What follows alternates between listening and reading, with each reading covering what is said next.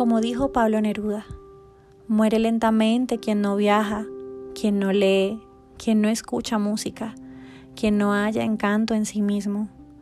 Muere lentamente quien destruye su amor propio, quien no se deja ayudar.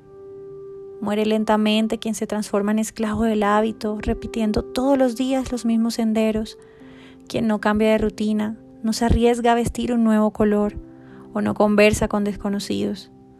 Muere lentamente quien evita una pasión y su remolino de emociones, aquellas que rescatan el brillo en los ojos y los corazones decaídos.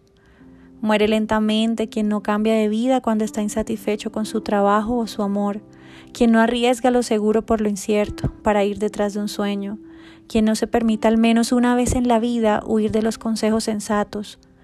Vive hoy, haz hoy, arriesga hoy. No te dejes morir lentamente. No te olvides de ser feliz. Soy Hedri Morales y estoy aquí en este podcast para acompañarte a que transformes tu dolor en mil colores. Hola, hola mis amores, ¿cómo están? Bienvenidos a un episodio más de este podcast Duelo de Mil Colores y hoy les doy la bienvenida con un nuevo, nuestro primer episodio del 2023, episodio número 15 para todas las personas que nos están escuchando. Un abrazo muy fuerte porque hoy especialmente les quiero traer y abrir este año 2023 con un tema que realmente nos remueve muchísimo y que muy poco se habla. Y es los sentimientos de un moribundo. Los sentimientos de un moribundo. Creo que muy poco se habla de este tema porque siempre pensamos en los seres queridos de esta persona esos seres queridos que están sufriendo, que están negociando con Dios o bueno, con el universo, precisamente para que su ser amado no muera. Yo estuve en esa negociación dos veces y bueno, la negociación no se dio, pero ¿qué hay de ese ser humano que en estos momentos, que en estos momentos, justo en estos momentos le están diciendo que está desahuciado, o de ese ser humano que en estos momentos se encuentra en su fase terminal en un hospital, o de ese ser humano que día a día lucha con esa enfermedad por querer quedarse.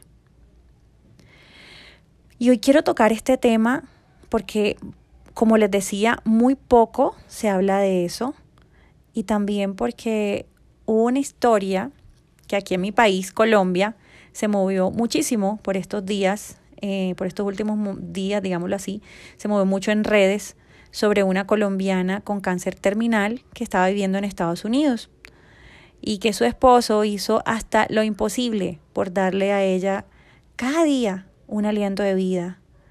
La hizo sentir humana y digna. Esa palabra es tan hermosa, digna de la vida. Así le quedara poca luz. Miren, esta historia me tocó demasiado, para serles muy honesta. Era como si estuviera retrocediendo la película y viendo lo que pasó con mi papá.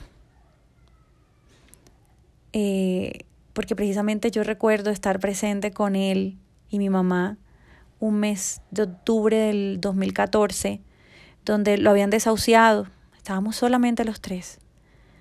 Y le dijeron que le quedaban seis meses de vida y él se fue en tres meses y medio. Siempre supe que no aguantó esa noticia y que hizo caso a su creencia limitante de que él sería el próximo de sus hermanos en morirse, ya que todos lo habían hecho en orden de nacimiento a causa de un cáncer. Creyó firmemente en esto y así fue. Yo le llamo ahora personalmente que ya uno ha estudiado y ya tengo la experiencia, le llamo la profecía autocumplida, tiene mucho poder. Es tanto que puede condicionar el comportamiento y termina, eso que piensas termina por cumplirse y ser tu realidad. No sé, la verdad, si hoy estés pasando por una situación de estas o si eres la persona enferma, o si eres el familiar de la persona enferma. Lo que sí te puedo decir es que el saber que la muerte está cerca impone un desgaste emocional muy brutal, y te lo digo verdad por experiencia, en ambos lados y a veces no sabemos cómo actuar. Algunas personas eh, que están en este proceso se pueden sentir consternados, con temor, con miedo. Podrían, las personas que están enfermas podrían sentirse culpables, incluso al pensar que son una carga para estos seres queridos, o se preocupan demasiado por cómo su muerte va a afectar a sus seres queridos, y eso se le vuelve una carga inmensa. Entonces yo recomiendo, y se los digo de verdad porque yo no lo viví de esa manera, pero yo recomiendo que es importante hablar de estos temas con la persona. Sé que es difícil, porque aunque sea difícil o mantengamos una esperanza de que ellos vivan o un milagro, es súper vital que estos temas se hablen con total honestidad porque para ser honesta, yo nunca tuve el valor de hacerlo con mi papá.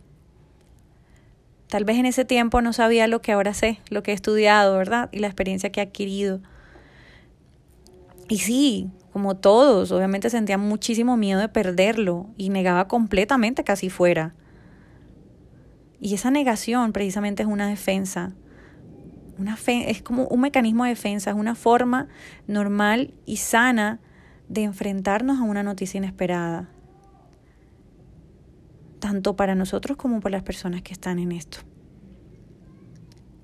En esos momentos yo recuerdo que solo observaba cómo mi papá se iba apagando y a veces me sumergía en mi propio dolor, pero nunca imaginé todas las emociones que puede transitar un moribundo en esos momentos, todas las emociones que transitaban en mi papá, ellos también pasan por negación, ellos también pasan por rabia, ellos pasan por miedo, por depresión.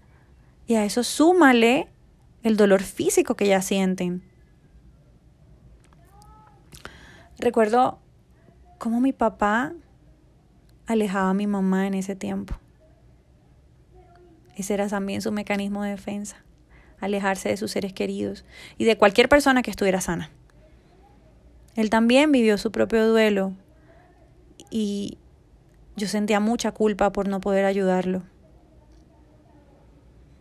Por eso hoy quiero que sepas que en algún momento los enfermos, las personas que están en esta situación de enfermedad, se van a sentir muy deprimidos por los cambios que están experimentando. Eso es natural. ¿Quién no se va a sentir así? Yo vi a mi papá apagarse, espiritual y físicamente. Ahora entiendo que el tipo de depresión más difícil viene cuando esta persona enferma comprende que lo va a perder todo y a todas las personas que ama. Es una depresión silenciosa donde de verdad uno debería permitirle, o sea, debería permitírsele expresarlo todo a ellos o ayudarlos por lo menos a que lo expresen todo. Recuerdo una vez cuando ya mi papá estaba en cuidados intensivos, creo que fue la única vez que me atreví a preguntarle si había sido feliz en su vida mientras le acariciaba la frente. Y recuerdo que él miró a la enfermera y le dijo, nada más gratificante que las caricias de una hija. Esto nunca se me va a olvidar. Me volvió a mirar y me dijo, quería hacer el doctorado en matemática pura. Era como si se estuviera arrepintiendo de no haberlo hecho, ¿no? En ese momento entendí con esa respuesta que su felicidad habíamos sido sus hijos. Y ya más adelante, ya después de que él y mi mamá murieron, me enseñaron muchas más lecciones que lo que es morirse, que simplemente morirse. Ambos me dieron lecciones sobre lo que podían haber hecho, sobre lo que deberían haber hecho en la vida y con su vida, sobre lo que no hicieron, porque muchas veces sentían que era demasiado tarde o que estaban muy viejos para eso. Y así, contemplando su vida y analizando cada sentimiento que ambos transitaron en su fase terminal, me enseñaron algo a hoy que realmente para mí tiene el verdadero sentido. Y es, no es sobre cómo morir, sino sobre cómo vivir.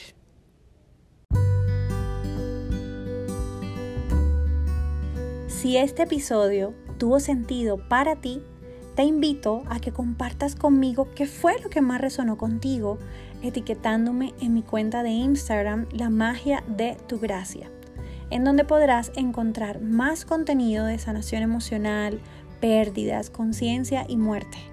Igualmente, información sobre mis terapias online de duelo, talleres, cursos y productos como la papelterapia para el alma.